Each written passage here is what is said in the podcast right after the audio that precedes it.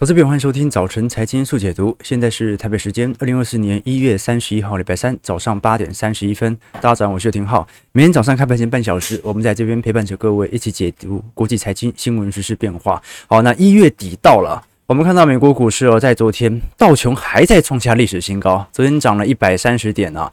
呃，如果从具体点位来看，这一次已经是收到了三万八千四百六十七点哦。你觉得今年道琼站上四万点的可能性大吗？我自己觉得是很大的。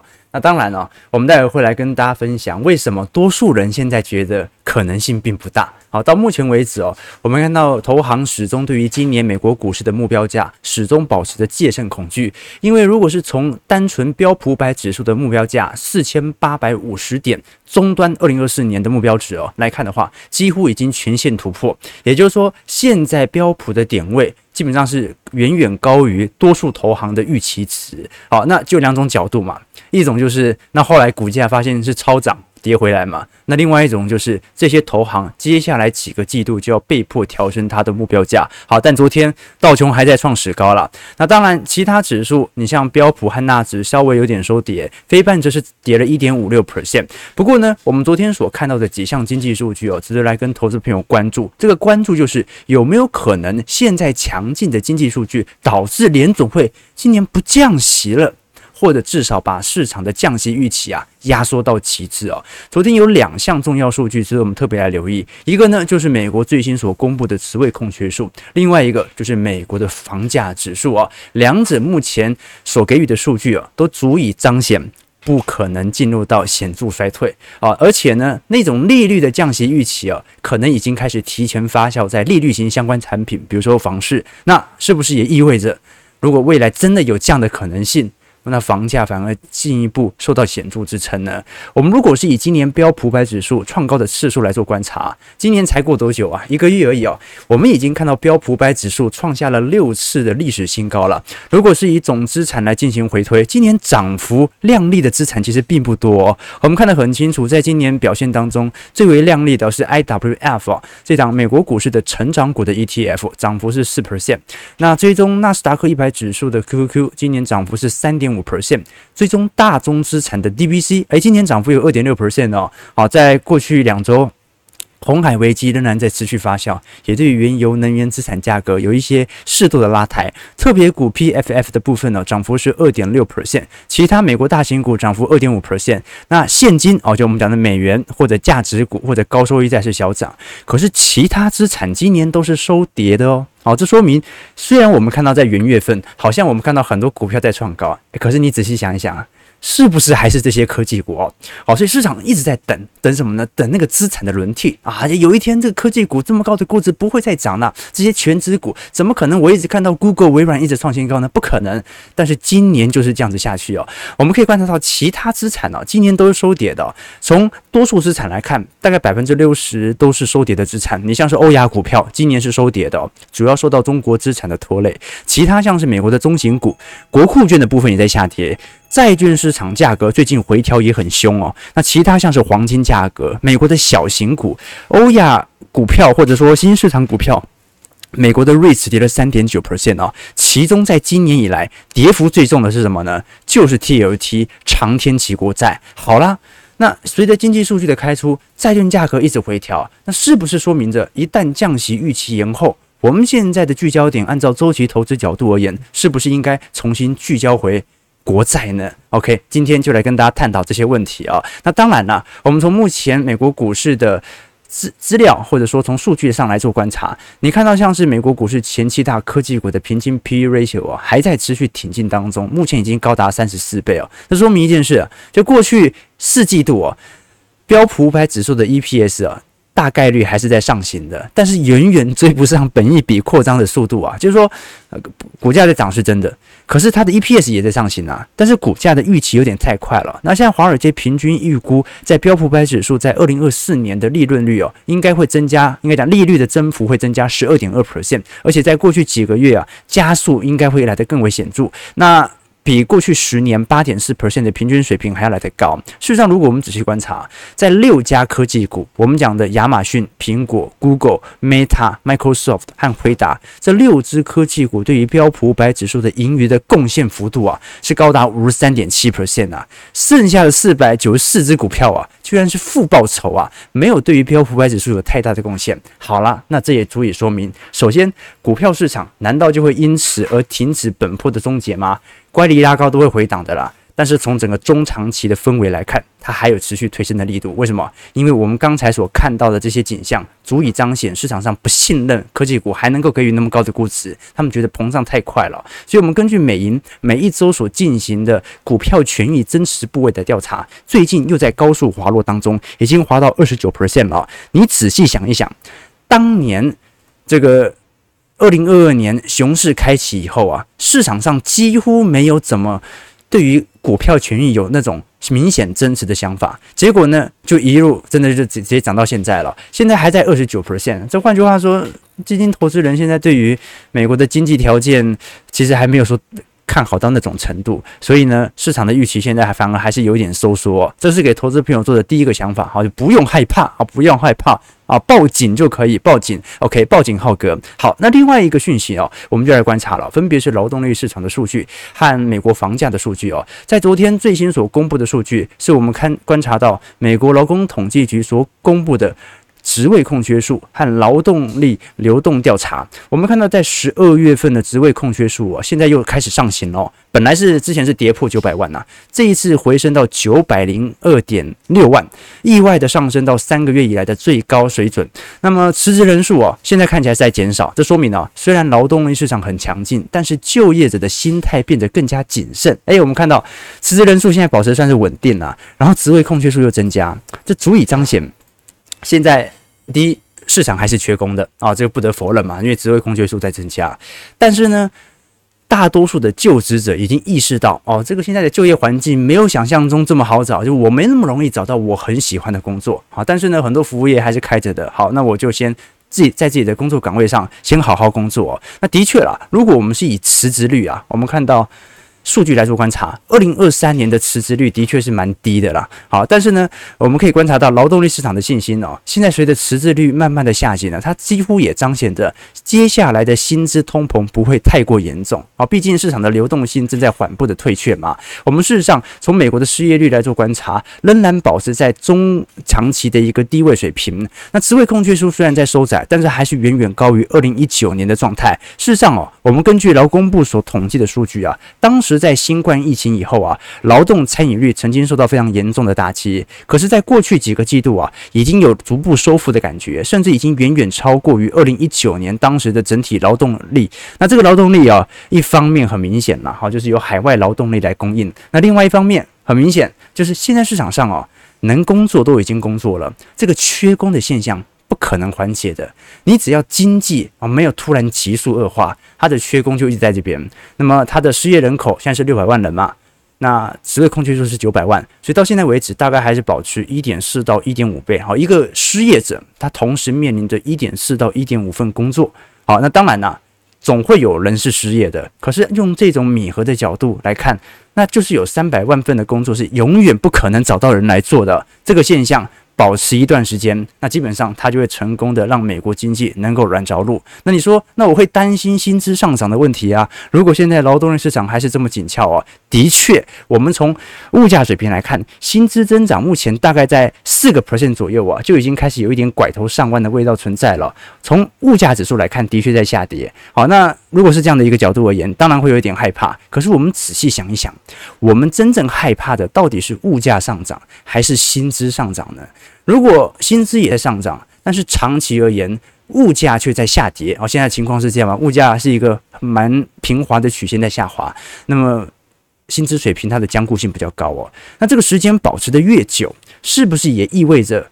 那我们的购买力会不断的增强，那不是更有利于软着陆吗？啊，你说那薪资我有没有可能引起薪资通膨？哎，我们害怕的根本就不是你太有钱花钱所形成的通膨，我们害怕的是供应链冲击、新冠疫情、红海问题，或者我们看到供应链瓶颈所形成的这个供给减少所造成的通膨冲击。现在你是有钱花，把物价推高，那有什么关系呢？好，所以我个人的想法其实没有这么悲观。好，就算薪资下滑的慢一点点也 OK。那市场上你会发现有更多的那种科技轮替的产业现象，比如说呢，那就尽可能的去减少我的招工人数，尽量去使用 AI 啊。你看现在去麦当劳，去很多。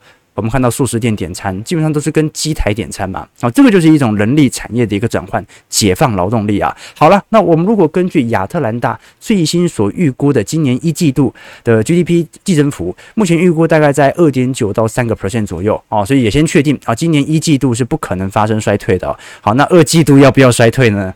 啊，这感觉难度越来越高，市场也干慢慢的要接受软着陆的可能性开始有所发酵了。那其他我们看到在核心通膨。的部分哦，就像是租金价格或者房屋部门的通膨，其实也在高速的下行当中。那虽然呢、距离两趴的目标值还有一段时间，好，但现在这种状态哦，我觉得呃，这足以说明呢、啊，不用太紧张，不用太紧张。从这些数据来做观察，那其他从美国的消费娱乐来做留意，我们也发现到，美国的购物者在去年第四季的消费数据。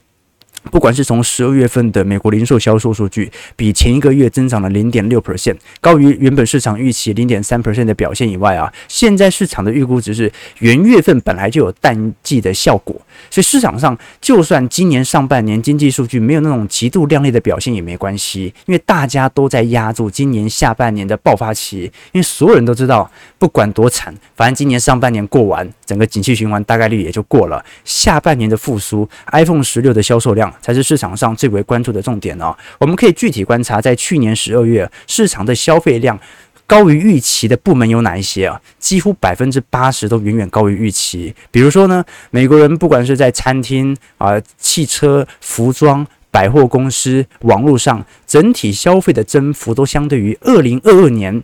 又增加了五 percent 到十 percent，那少数啊，你看到有一点收缩的，很明显的。第二个就耐久材家具的部分，然后就市场上呃这种家具的更换。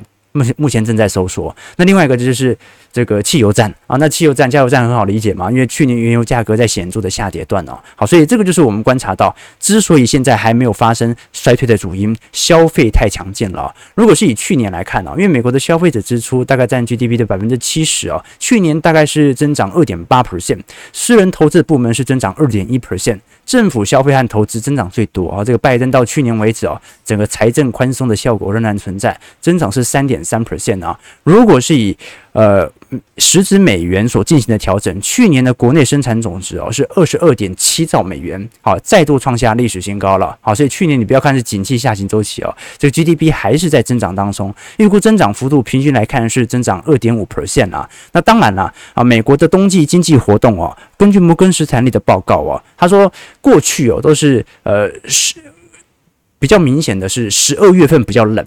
那一月份呢，会比较有暖和的气氛，所以通常在圣诞节最冷的时候啊，有时候会限制住美国的这种消费体量或者旅游的需求，因为到处都天寒地冻嘛。好，但是呢，在二零二三年反而是比较意外，二零二三年的十二月温度是比较高的，一直到现在元月份，我们才看到啊，美国各地才开始下大雪，开始进入到寒冬。好，所以呢，有没有可能由于季节性的效应，好，去年十二月份由于天气比较暖，给推高了。那你推高以后，很有可能因为现在一月份比较冷，所以一月份的数据又不好看了啊。这个是这个摩根斯坦利所做的一些统计了啊。不过我觉得这个数据没有什么太大的重要参考借鉴意义了。OK，好，那刚才不管怎么讲了，我们讲了很多数据哦，就是要跟投资朋友表明哦，现在的经济数据所给予的表明哦，基本上就是美国公债在最近价格显著回调的主因哦。那市场原本的预期啊。是认为联总会今年至少降息四次起跳，那欧洲央行则是降息三次起跳。但是呢，美银到目前为止哦，已经改观对于过去经济形势十分悲观的看法了。首先，我们看到的是三月份的 Fed Watch 哦，最近我们看到在三月份认为保持在当前基准利率的几率已经高达五成四了，保持在五点二五到五点五 percent 啊。那到降息一码五个 percent 到五点二五 percent 的几率已经下滑到四十四点七 percent。那换句话说，这个现在本周四、本周五，我们就要看到联总会的 FOMC 利率决策会议出炉了。那这些数据是不是就表明着联总会大概率已经把大家引导成这个方向，就是诶要降息可以五月份以后再说呢。美银在最近开始大转向以后啊，他认为现在欧美央行的货币政策正在转向，主要受惠于三大影响。第一个就是过度紧缩的风险，我们都很清楚，利率维持高位越久，会进一步加剧系统性的金融风险，引发类似银行业的危机。那利率在高位越久，风险累积的。这个宽度就越大，这会导致联总会最后被迫可能货币转向的时候啊，它就变成紧急转向了，就不像现在慢慢慢慢的转向了。不过呢，我们都很清楚啊，这个联总会在过往采取的动作当中啊，真正让市场上缓解那种流动性恐慌，它不一定要真的降息，它只要释放出一点那个讯息，马上就可以扭转出市场的情绪。我举个例子来说，假设下个礼拜到三月份。好，BTFP 机制停止以后啊，又有银行开始爆发流动性危机哦。那联准会真的要紧急降息吗？不一定哦。联准会可能只要开一个记者会啊，随时表明说，我们随时都有可能因应银行的紧张局势啊，采取适度的降息行为。他不用降息，他只要试出这样的谈话，市场就哦，那不用怕，那不用怕了，他随时会救我们啊。有时候只是一种 kimoji，好，这种观感或者说沟通的问题而已哦。好，所以我们常跟投资者分享。就是联准会跟市场的关系本身就是一种博弈关系。联准会哦，某种程度，因为现在感觉有点被市场绑架嘛。前阵子啊，联准会就像男朋友，啊，这个市场就像女朋友啊。那有时候联准会讲了一堆好话。对不对？那市场有时候不买账啊！你说你爱我啊，你有没有陪我看电影？没有陪我买包包？好，所以市场呢，可能有时候就紧张给你看啊，有点流动性的问题哦。哦，那这个时候要逼着联总会采取相对应的动作，所以大家都在互相猜来猜去哦。好，但我个人认为，联总会目前的态度就是，呃，我觉得现在经济还不错，我们要不缓缓，要不缓缓，尝试的把它拉过来一点点。好，那第二个原因哦，因素就是我们讲的通膨因素。如果美国的通膨水平，特别是核心通膨啊，有反弹，或者是维持在高位，那联总会基本上是很难降息的，更可能维持在利率更高的一段时间哦。那基本上啊，现在这个论调最符合鲍尔的最近的观点，什么意思呢？就是他知道现在银行业短期内没有问题，那重点是经济数据又不难看，那重点是不管经济数据好或坏，你又又又以股票的上涨来解释目前的经济数据。那就足以彰显我根本就没有必要做任何紧急的降息机会存在嘛？OK，所以这几个原因就是我们观察到啊，联总会尝试的把市场的降息预期给延后的状态哦。好，那在这种状态哦，我们好在看到啊，这个这礼拜终于有一个债券价格的好消息哦，那就是美国财政部哦公布了二零二四年第一季的借贷需求总额是七千六百亿，好，这个远远低于他们在。去年十月份所预估的八千一百六十亿啊，好，那这个降幅啊是超出很多交易商的意料啊。那好处是什么？就是啊，如果你的发行债务的需求突然减弱了一千亿啊，啊，那就说明啊这个。少了一千亿的债券被丢到市场上，那债券价格的承压就没有想象中来的这么大了。OK，所以债券价格今年有回跌，但这个回跌啊，它更像是一个在去年以来涨多之后的回档。那是不是值得大家多做一些布局和留意呢？我认为是的。好，毕竟股票资产哦，目前的确短期乖离有点高。我们对于周期投资者而言哦，唯一的目标就是把它报到紧急信号灯红灯。但是呢，我们也很清楚，在这个上行到红灯的过程当中哦，股票难免都会有回。回调在牛市当中的回调都是非常显著的啊，所以这个时候如果进行一些债券资产的配置哦，你只买债券哦，你不用对赌它一定要紧急降息、立即降息而赚取当中长天期的资本利得，你的目的只要一确定一件事情，那就是它不升息的可能性啊，应该讲升息的可能性是非常低的时候。这个时候，你基本上就有它的部件要求了。我们基本上可以从几个要点来做观察。市场上的债券买盘哦，即便跌了这么多，到现在仍然存在哦。我们就投资者的而言，我们看到货币型基金市场啊，仍然有足够的资金来接盘，说明什么事情呢？从二零二二年以来到二零二三年，我们看到。美国投资者大量的投资这些货币型基金，那这些货币型基金呢，它基本上是可以随时变现的。为什么？因为它等同于类定存呐，所以只要资本上有任何极低基期，或者说有那种股票行情啊、市场行情重新归来的感觉的时候啊，很快的。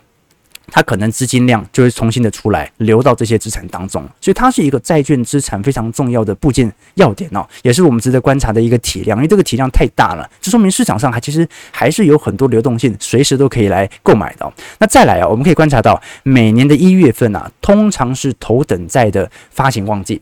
那当然呢，短期内头等债发行比较多，它就可能形成对于头等债的适度卖压。可是呢，元月份由于是旺季，那你把元月份度过以后啊，它的发行量就开始逐步的递缓，那你发行量逐步递缓以后，你就会发现，哎，那债券价格就有惯性的推高。所以呢，如果你要挑一年当中头等债，最为适合的部件点呢、我们从季节惯性来看，一季度反而是不错的一个表现啊，所以我们可以观察到有趣的迹象了，就是说从债券型 ETF 的角度来做观察，在过去一个月，你看长天期美债跌都蛮重的哦，元大美债二十年跌了四点五六 percent，群益 ESG 头等债跌了二点七八 percent，国泰二十年美债跌了三点九 percent，元大投资级公司债跌了一点九 percent，好，那其他的啊跌幅不一啦。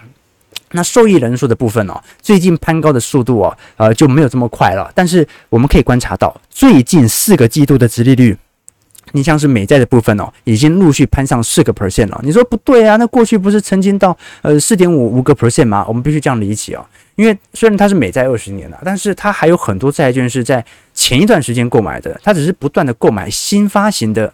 长天期的债券，二十年期以上的，所以呢，它的殖利率哦，它也是一个平滑曲线，会慢慢慢慢的垫高啊。所以有一天可能降息了，它的殖利率可能落后反应还在攀高当中哦。所以给投资朋友多做一些思考和留意啦。啊，当啊，对对对，我当然我们可以理解说，这个美元市场上会有一点担忧，然后这个担忧就是，那美元资产到目前啊，是否还受到市场上的偏好啊？我认为啦，其实到现在为止，我们看到全球的外汇储备以及交易制度当中啊，美元始终占了大概要。百分之六十以上的交易系统啊，不管是我们看到的呃这个双边交易啦，或者我们看到的外汇储备啦，或者 SWIFT 系统啊，基本上占比都是全球系统来当中来的最大的。所以我知道大家会有一点疑虑，对于美元，尤其美债长期持有的疑虑啊。但周期来讲，本来就是这样子嘛。啊，这个达里欧曾经在他的著作当中哦，讲说帝国的衰退期哦，大概是三百二十年，从一五零零年以来。全球的霸权，我们看图表，从当时的中国好到荷兰，到英国，好到现在的美国。好，那我们就假设啊，这个美国现在是进入到帝国的衰退期啊。可是，在这个历史长河里头，距离它的完全落寞仍然长达数十年。好，所以我们要了解一件事情呢，就是你做投资也好，做选择也罢，我们一定要认识到我们的寿命是有限的。什么意思呢？我最常讲的一句话嘛，罗马不是一天造成的，但它也不是一天灭亡的啊！天下大事哦，这个合久必分，分久必合哦。可是呢，美元虽然终有一天会崩溃哦，但不一定能够发生在我们活着的时候。好，所以我们要意识到自己做投资是有尺度的。那现在美元仍然是全球最为保本的避险货币啊，美债。仍然是全球当中，如果你在系统性风险发生当下，非常适合冲销你本身资产的一个工具啊，金融投资朋友。好，那我们刚才讲的是整个劳动力市场，一路探讨到呃我们的债券资产价格可能引起的变化，债券市场的价格它会因为。经济数据的持续亮丽哦，而有更多回档的机会存在。这个时候，有些人受不了，他就会选择在美债下车。就好像很多人早在股市这一波大涨之前就已经提前下了车。为什么？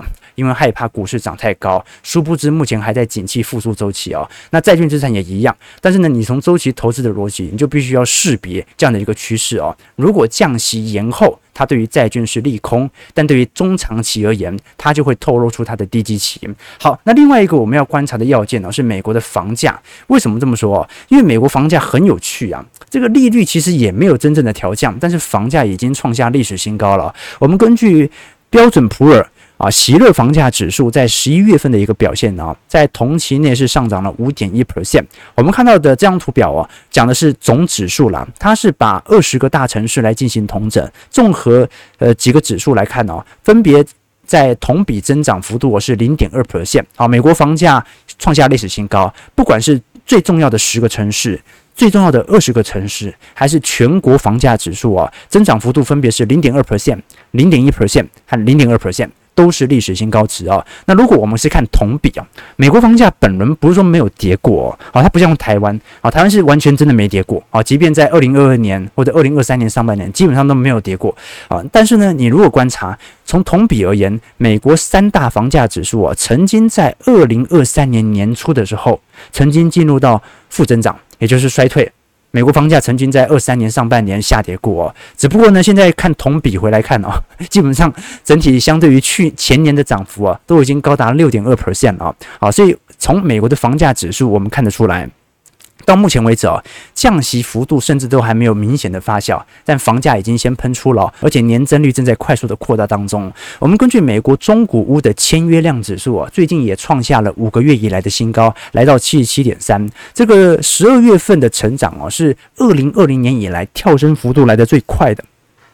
啊，这个美国中古屋的签约指数啊，很少在这么短期内有这么大笔的一个拉升效果。好，这说明可能美国在过去二二年以来有非常明显的换屋潮，但这一波换屋潮由于当时的利率变化，所以它压在那边不敢买。哦，他就压着，因为美国很多人是采取固定利率嘛，他就等等你利率降低一点点，我再买啊。那随着我们观察到，在美国三十年期房贷利率的部分呢、从当时的高点七点七九 percent，现在已经下滑到六点六 percent 了。这美国的刚性买盘第一波已经开始出炉了。那我们就假设，我们不要讲说今年了，我们讲说明年年初、明年下半年，好，这个利率大概率啦。三十年期房贷啊，大概率还是下行的，那也就说明什么事情呢？美国的房价哦，它的这种创高速度可能未来会增长幅度非常快哦。那当然呢，目前来看哦，主要集中领先创新高的几个城市，你像是迈阿密啊、坦帕、呃、亚特兰大。啊，纽约和克里夫兰哦，那几个地区啊，第一个就是都会型地区啊，本来就有刚性的买盘在支撑啊。那另外一个就是南部的退休城市，你像是迈阿密、坦帕、亚特兰大等等哦。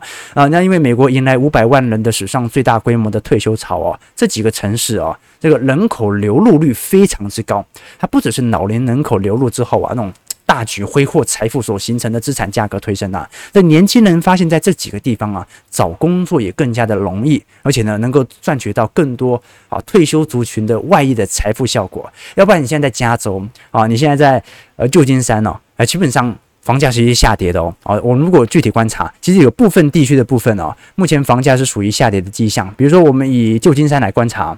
旧金山基本上，如果是从呃中位数来做观察，大概已经从当时的最高哦二十万哦，已经下跌下跌到接近十六万左右。诶，这个跌幅其实也蛮重的哦。这美国西岸城市目前房价表现真的不太亮丽哦。好，那当然了，如果我们是从商办市场来看，它可能是一个引发房价下跌的主要原因哦。美国的这个商办空置率真的标得非常非常高哦。哦，这个在整个西岸地区啊，好已经。